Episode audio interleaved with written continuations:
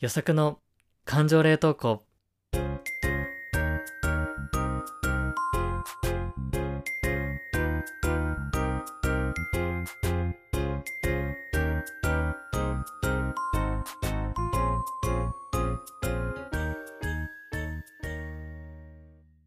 皆さんこんばんは、ゆさくです。この番組は社会人6年目の独身男性ゆさくが日常で会う感情を言葉で残していく感情保存系ポッドキャストとなっております。荒さを取り巻く転職や恋愛など人生の分岐点と共存することを目指していきたい、そんなトークプログラムとなっております。よろしくお願いします。はい、というわけで今週も週の折り返し、後半戦も頑張っていきましょう。いやはや、暑いですね。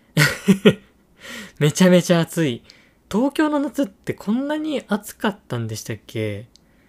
こんなにって思ってるんですけど、まあ、というのもね、まあ、僕が去年まで北海道に住んでいたっていうのもあって、まあ、そこのギャップでやられてるみたいなね、暑さにさ、打ちのめされてるっていうのあると思うんだけど、こんなに暑かったっけ？もうね、毎朝びっくりしてる。うん。もうなんか暑くてだるいなとかじゃなくて、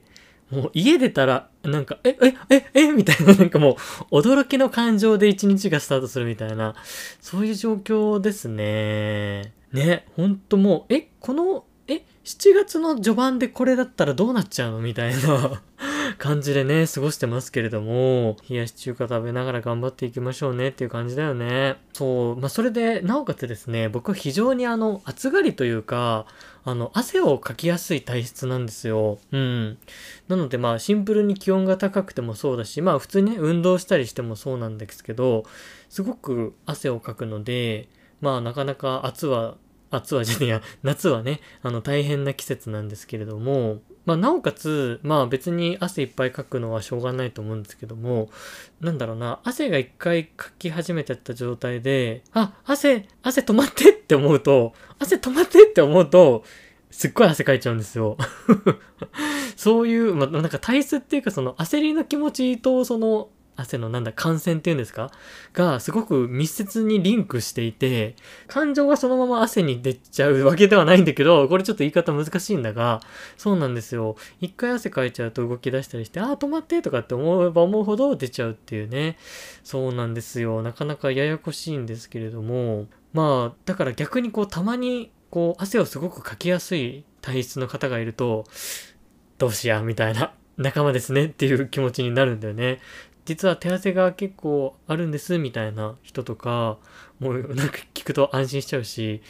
これ僕の過去にですね、まあ、社会人になって初めて一人暮らしをした時なんですけど、内見にね、行った時に、最初の家探しってすごく緊張するじゃないですか。で、まあドキドキして、不動産屋の人とね、一緒にこう見て、わ、本当にここが自分にとってベストなお家なんだろうかとかね、こう不安になりながら行くわけですけれども、まあ、その時にね、ちょっとがたいのいいぐらいの、こう中年のおじ様が担当だったんですけど、まあ、その方がね、すごい汗っかきで、めちゃめちゃ汗をこう拭きながらね、あ、まあ、ここのね、間取りなんですけれども、みたいな、とかね、まあ、この辺りはね、こういう土地になってまして、こういうところで住みやすいと思いますよ、とか、すごい一生懸命に説明してくれたんだけど、めちゃめちゃ汗かいてて、逆に俺はそれを見て、こう、信頼が強まるっていうね、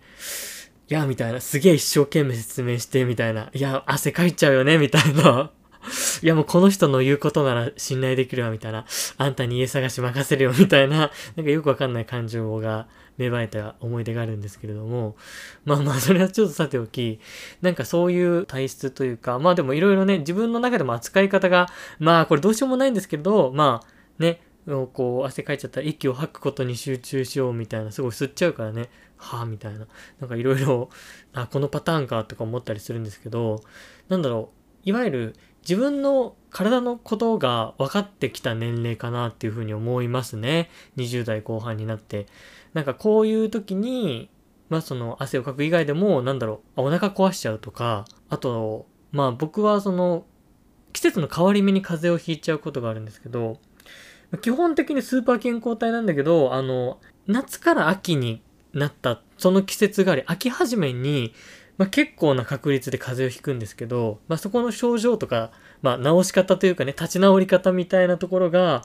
すごく分かってきましたね。うん。もうすごいささやかな初期症状で、あ、この毎年恒例の季節の風邪来ましたみたいな。はい。というわけでもビタミン C 取って9時間寝ますみたいな、なんかそういう受け入れる体制がすごくできてきたなっていうふうに思いますね。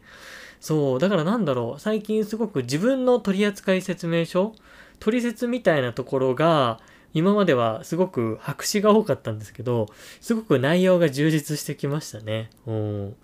まあ今体の話だったんですけど、まあ心もそうで、まあ自分ってこういう時にこう考える癖あるよなとか、こういうことめんどくさがるよなとか、逆にこういうことだけだったら頑張れんだよなとか、なんかそういう自分の価値観とか、うん、心の癖っていうのが最近すごくよくわかるようになりましたね。うん。例えばなんだろうな。まあ、仕事で僕はよく感じるんですけど、こだわりがね、強いんですよ。あのー、僕は大体ですね、まあ、人から予作って怒ったことあるの？みたいな感じですっごく温厚な人として見られるんですけれども、まあ自分でもまあね、怒ることとかは特にないなっていうふうに思うし、まあ、比較的ね、ワイルドかマイルドかで言ったら、こう、割とほぼマイルドに、だいぶスキルポイントを振っている方なんですけれども、そんな中でも、なんか、譲らない部分はあるんですよね。なんかこう、基本的に、まあでも、基本的にこうなんだろうな、すげえ従順なサラリーマンなので、会社とか上司に言われたことは、やりますと。わかりました、やりますと。いう感じの、まあ、戦士なんですよ。まあ、戦士ってことじゃないんですけどね。うん。まあまあ、従順なですね、会社の歯車なわけなんですけれども、ただ、なんだろう。やれって言われたことは、やるんですけど、そこに対して、これって本当に意味あるんですか？みたいな。やる必要ありますか？みたいな。なんかそういう、なんだろうな。あの感じで反発とかはしたりしないんですけど、やり方にすごくこだわりがあって、言われたことはやるんだけど、やり方は自分の決め方でやらせろ、オリジナルスタイルでやらせろ、みたいな部分がすごく強いんですよね。そう。だからなんだろうな、例えば、はい、じゃあ、富士山登ってって言われたら、わかりました、富士山行ってきますって行くんだけど、まああれだね、みたいな。5合目ぐらいまでは、あの、車で行った方がいいね、みたいな言われたとしても、えみたいな。いやいや、みたいな。ね、体力つくし、3合目からの景色がやっぱ一番いいんで、う3合目から歩いていきます、僕は、みたいな感じで、その、言われたことはやるけど、言われた通りの方法ではやらないみたいな 感じのね、あ、まあ、言われた通りにの方法に納得すれば、当然その方法でやるんですけど、そうなんですよね。オリジナルの自分が納得いく方法でやりたくなっちゃうタイプなんですよね。そう、しかもこれめんどくさいところがね、あの、言われた時には、わかりましたって。5合目まで車で行きますねって言って家を出るのよ。うん。入ってらっしゃると。でも実際富士山着いたら3合目から実際歩いてるみたいなね。なんか、そう。表面上従順だけど、実は全然違う方法でやってるみたいなね。うん、そういうめんどくさい人間だなって思いますね。そう、だから、まあ、ある意味、上司から見たときに、表面上で関わる分には勝手に言えばやってくれるし、まあ、特になんだろうな、言わなくてもホイホイ自分のやり方でやってくるので、手はあんまりかからない子だと思うんですけど、本気で自分の、なんだろう、コントロールに置こうというか、自分の言った通りにやってほしいっていうのだと、めちゃくちゃめんどくさい部下だと思いますね。なんでこいつ俺が言った通りにやんねえんだよ、みたいなね。しかも、なんか、やりますって言ってやってねえじゃねえか、みたいなね。うん、感じでね。僕が上司だったら自分をマネジメントしたくないなって思うんですけど、はい。まあ、そんな感じの特性があったりしますね。そう。なので、なんだろうな。僕の取扱説明書を実際のこう本にしたら、めちゃくちゃ分厚いと思いますね。他にもめんどくさいことがいっぱいあるので。だからなんか、見た目は一見すごく扱いやすそうなのに、そうだから、あ、まあ洗濯機なんてもう選択するね、ボタンピッピってちょっとパターンあって押して回すだけでしょ？とか思ったら、おおめちゃくちゃ取説分厚いやんみたいな感じで、そうですね。結構めんどくさい部分が混じってるなって思いますね。まあただなんかそういうなんか特性というか、うん、こういう時にこう考えるとか、こういう時にこう行動するとか、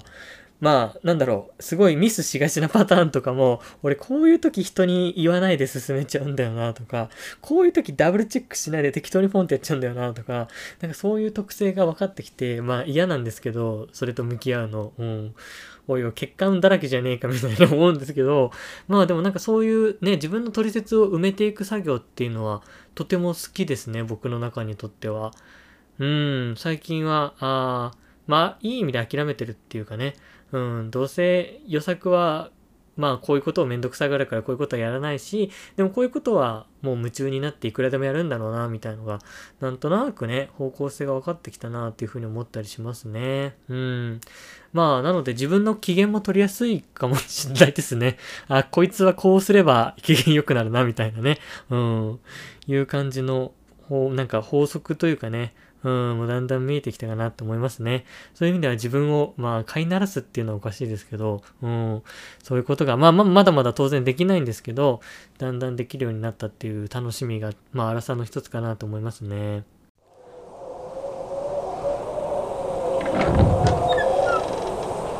予測の感情冷凍庫自分の取説を作ってくれるサービスとか会社があればいいなと思いますね。だから今ってなんとなくこの自分の取説ってあの言いつつ、ただ頭の中にふんわり想像してるだけなので、実際にこのね、なんかノートに書いたりとかしてるわけではないんですよ。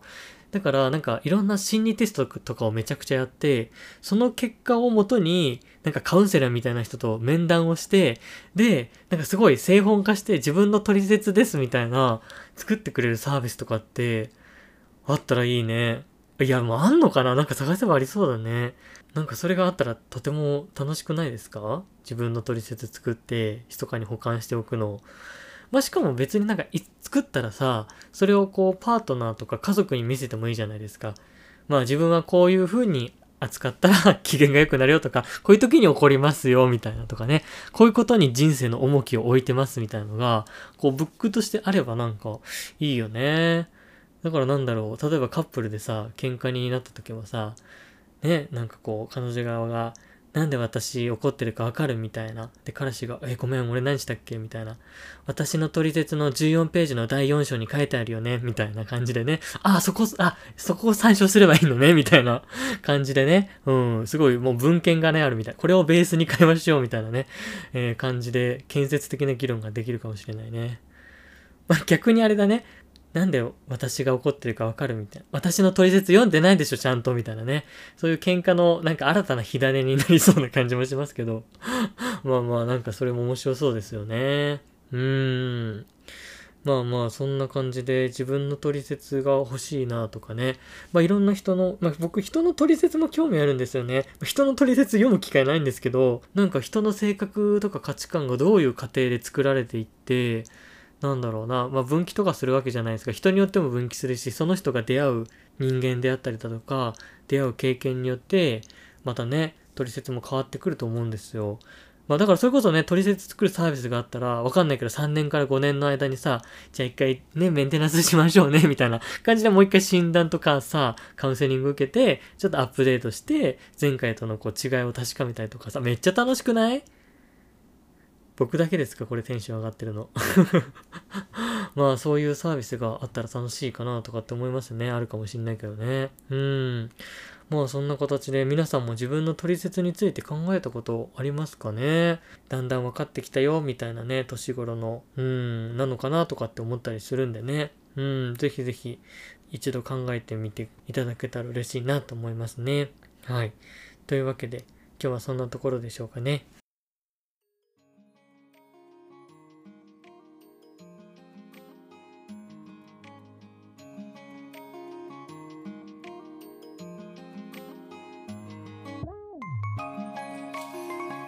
はい。それでは最後にお知らせです。予作の感情冷凍庫ではお便り募集しております。あなたの冷凍保存しておきたい感情など何でも送ってくれたら嬉しいです。お便り先は概要欄の Google フォームからお願いします。またノートもやっておりますので、こちらもチェックのフォローしていただけると嬉しいです。ということで、今週も聞いてくださってありがとうございました。また来週の水曜日にお会いしましょう。バイバイ。